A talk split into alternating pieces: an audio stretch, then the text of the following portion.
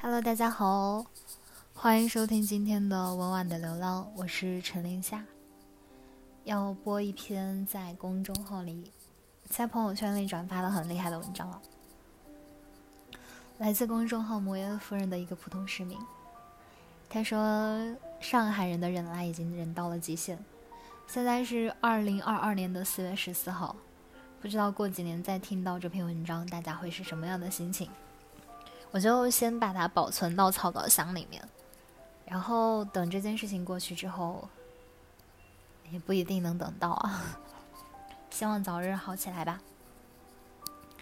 今天是二零二二年四月十四号，我的普通话有些不标准，请见谅。现在的上海人每天早上起床，每天晚上清点完冰箱，忧心忡忡的睡下。每天早上抢完菜后，忐忑不安地点开上海发布的数据，接着开始新一天的核酸、抗原、团购、骂鸟以及求助。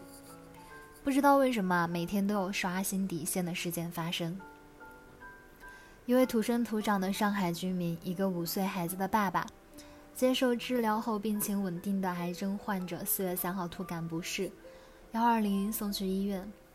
在有前一天小区做核酸报告的情况下，被要求马上进行本院的核酸报告才可收治。在等待的过程中离开了人世。他的最后一句话是：“妈妈，你去问问医生，我的核酸报告出来了吗？”在他离世后的两个小时，核酸报告出来了，阴性。这个事情我大概的讲一下啊，就是在上海这个全国医疗资源最先进的地方。有着最先进的医疗设备和最优秀的医生、最有效的药，他们是土生土长的上海人，他们相信着这片热爱的土地。然后，博主的爱人却在四月四号的凌晨进了医院，因为要做核酸检测，然后没有等到结果出来，没有能够送进去急诊而离开了人世。这好荒谬啊！永远的离开了。博主和他五岁的女儿，还有他的年迈的母亲。根据网上说，他的爱人是一名癌症患者，但是一直在接受上海市肿瘤医院的治疗，病情非常稳定，医生也非常好。就是在四月三号的时候突然感到不适，然后晚上七点半叫了急救，已经出现了胸闷和呼吸困难的情况，然后在一二零上没有采取任何的急救措施。由于当时面临全面核酸，然后医院也关门了，去了急救定点医院。当时有些低烧，但是发热门诊急诊在消杀，所以一直在门口等了很久。可是由于有发热，必须进行核酸检测。然后他们之前在小区里面也做了核酸，然后如果要进行急诊抢救，还要再做一次，就是不知道为什么要做两次，然后。哎，感觉好像之前做的都没有用。在发热门诊的时候，已经胸闷、呼吸急促、低血压了。然后他们需要针对性的急救，例如激素的冲击、免疫治疗、进行心肌酶等多项功能的检测。可仍然还是这个问题啊，因为急诊的核酸报告没有出来，只能苦苦在发热门诊等待着。可这一周，在核酸检测结果出来之前，他没有了心跳。他的最后一句话是：“妈妈，你去问问医生啊，我的核酸报告出来了吗？”痛得无法呼吸，你一直想等待医生的急救，可是终未等到。癌症病人难道不值得被抢救吗？所有的生命难道不值得被抢救吗？核酸报告终于在他离开后的两个小时后出现，这波疫情的次生伤害令人心寒。好多事情都是这样啊，次生伤害真的很严重。好多事情都来不及了。网传某区卫健委的一位干部一一毕业，聪颖专业，在巨大的压力当中，在办公室自缢身亡。一个刚出生十四天的宝宝，被要求和阳性的父亲母亲分开隔离，单独送去金山病房，只有十四天啊！孩子的奶奶试图跳上窗台以死相逼，要求和宝宝在一起。产妇拖着孱弱的身体发出求助信息。仅仅请求妈妈能和宝宝隔离在一起，让孩子吃上一口母乳。这是在阳性家长可以和孩子一起隔离政策新闻发布会发生以后发生的事情。就是已经有这个政策了，然后还是被要求分开隔离，我不是很理解。然后许多毗邻居民区的中小学突然变成了方舱，居民抗议，师生愕然。很多老师的书本还在学校里面，班级里面存放着学生的私人物品，甚至有的寄宿学校还住着学生。这学期还能开学吗？马上中高考了，毕业班的前途何在？今天上海大风大暴雨啊！赶工完成的南汇方舱和高桥方舱全部都屋顶漏水，阳性病人所在的居所纷纷遭遇被褥床榻湿透，人员挨淋挨冻的情况。更有甚者，一些方舱本就在不堪的厕所，在暴雨、停电、停水、爆发等多重的压力下，粪便横流，无人修理。这是方舱啊！既然把人抓来治疗，那也得当做病人对待啊！为什么要让人活得毫无尊严？打热线找居委遇到的标准答案永远是已经报上去了，等上面通知。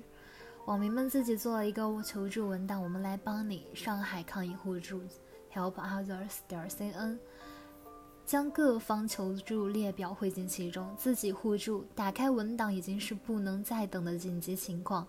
但凡有一位领导亲自看到这个文档，都不会好意思说那些空话。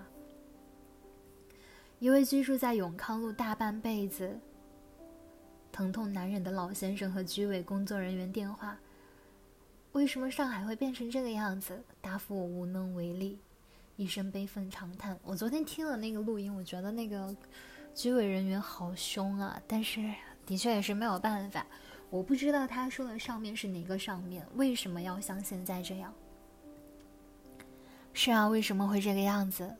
为什么我们全力配合政府的要求，说停工就停工，说足不出户就足不出户，说每天核酸就每天核酸，说半夜再核酸就半夜爬起来再核酸，说十四天就十四天，说假期就假期，说共克时间就咬紧牙关。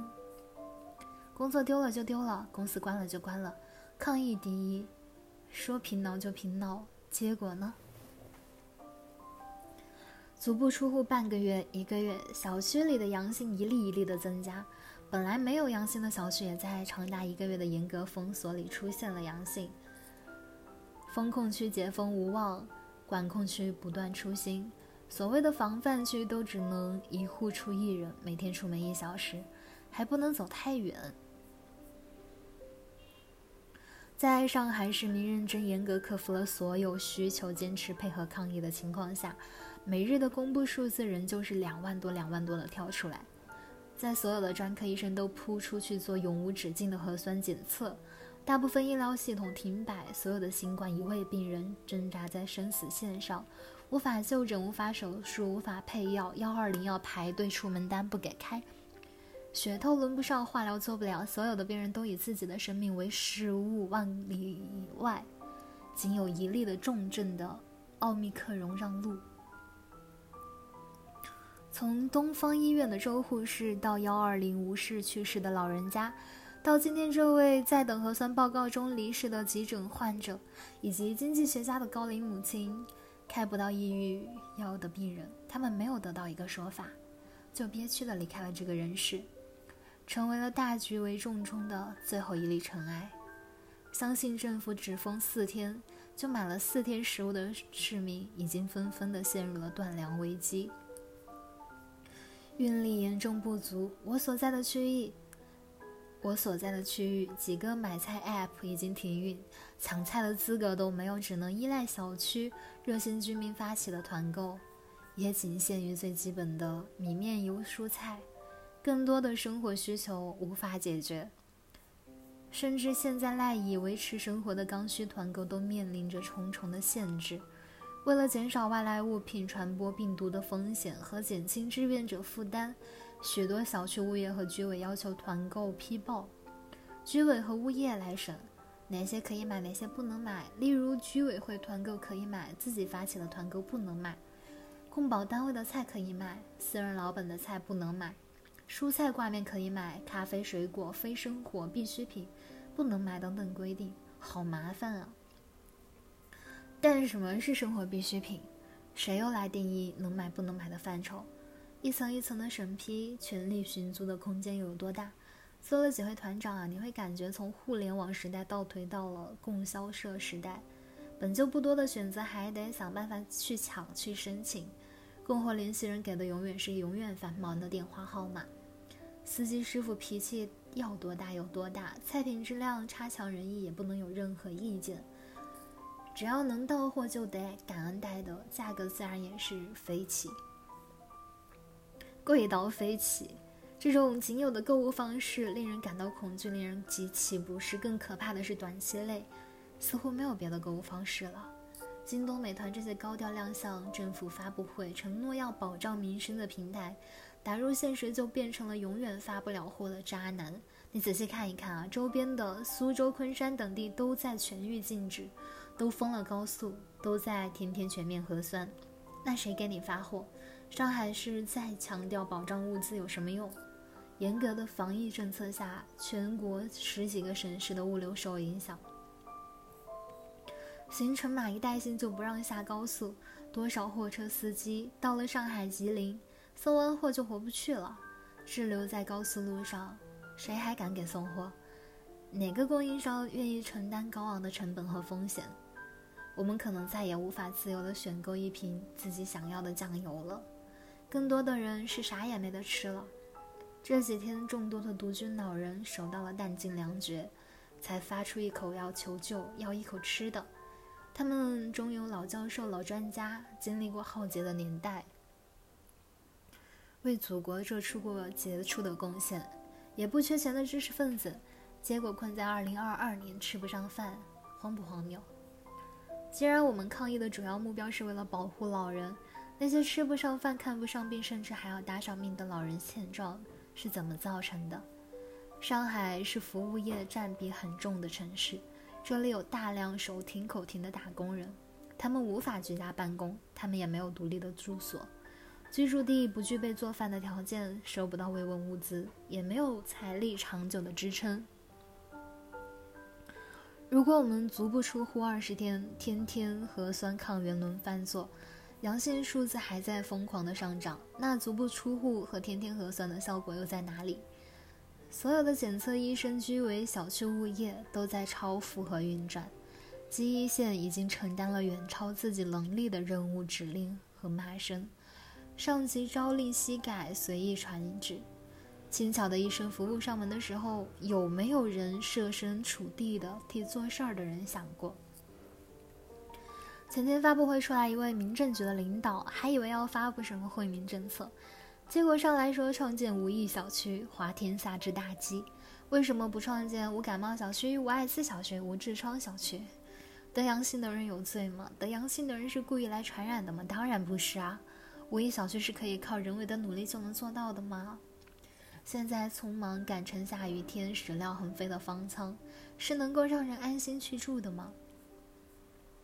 让小区居民怨恨不幸染上阳性的邻居，制造阳性耻感，制造重重障碍，转移矛盾到群众内部，惩罚有阳性的楼栋不解封，这不是连坐赔罪制度是什么呢？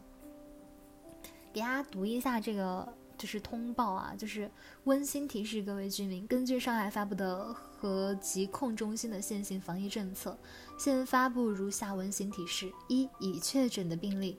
即便后来抗原自测为阴性，也依然属于确诊病例，医生不会再上门复测核酸，不会解除隔离，需去方舱后治愈开具解除隔离的单子。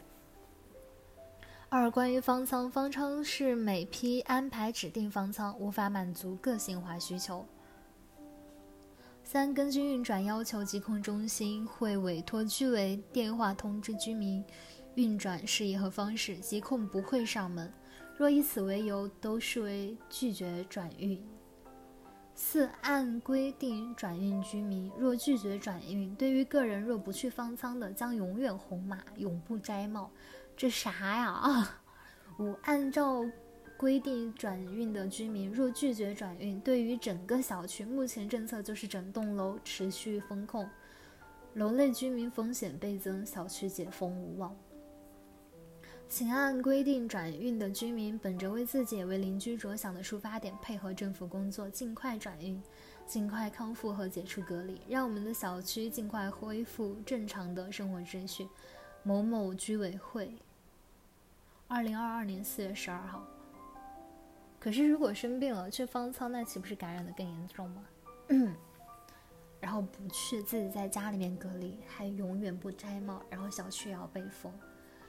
今天的心情实在是沉重。我们热爱的、为之自豪的、如此闪耀的城市，为何变得这般黯淡无光？我们付出的忍耐和血泪，究竟是不是错付了？这座城市里还有没有像徐汇区志愿者老伯一样敢于据理力争的人？还有没有官员在倾听人民的心声？我们期盼的明天还要熬多少个十四天以后才能到来？代价要付出多少才能换一个求实的人民至上？这篇文章到这里就结束了。我觉得现在还在，可能是因为置顶第一说了，这篇文章要是被删，删的人不得好死。历史总是惊人的相似，教训总不会被吸取。作为武汉疫情中过来做过小区团长的人说下，社区是政府服务外包单位，很多时候代表不了政府。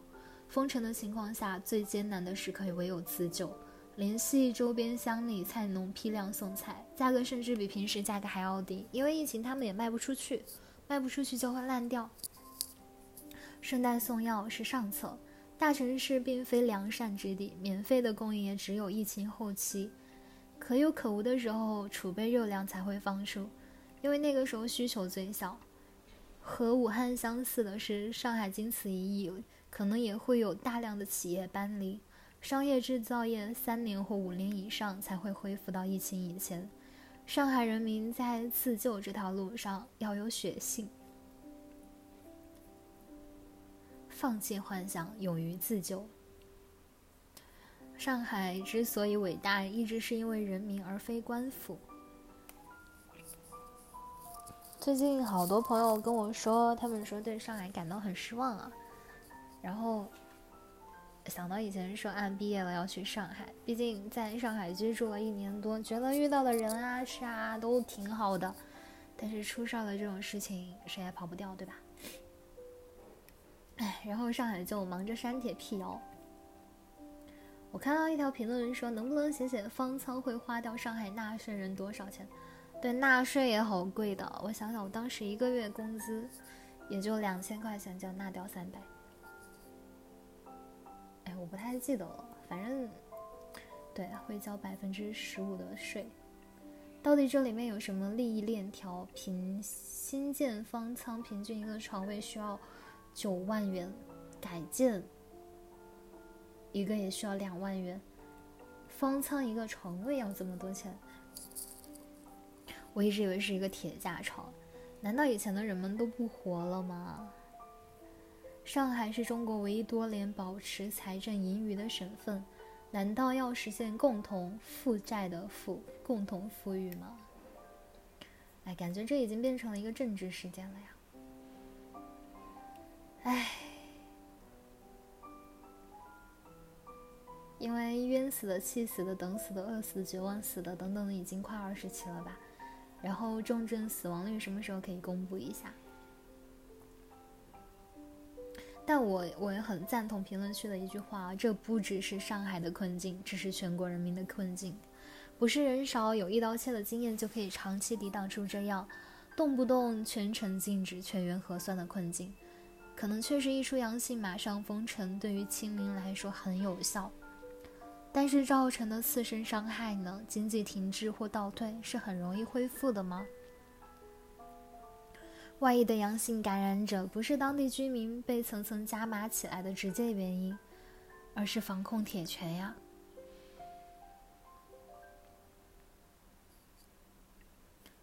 我们战胜了甲肝。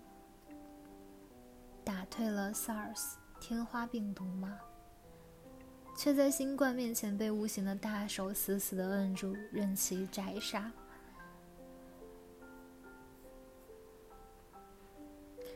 我们可能需要新的应对措施了。目前的方案没有太多的效果了。好吧，好好清零，希望上海越来越好。希望有一天大家在听到这篇文章的时候，已经不是现在的上海了。那个时候，我们已经做出了非常跨越的重大一步。啊，我还看到有人说啊，医生不敢救死扶伤，唉，就是会因为有下场在，真的好心酸啊，就是心里面很难过。虽然我不在上海啊，但是这里可是上海啊。希望一切都快一点好起来，然后上面的人请你看看吧。而且我觉得哈，把那些居委安排在什么能够买、什么不能够买这个事情上，真的是浪费人力、财力、物力，对吧？就是多做一点有意义的事情，不好吗？OK，言尽于此，我们下期再见。今天是二零二二年的四月十四号，希望无论你在哪里。一切都好。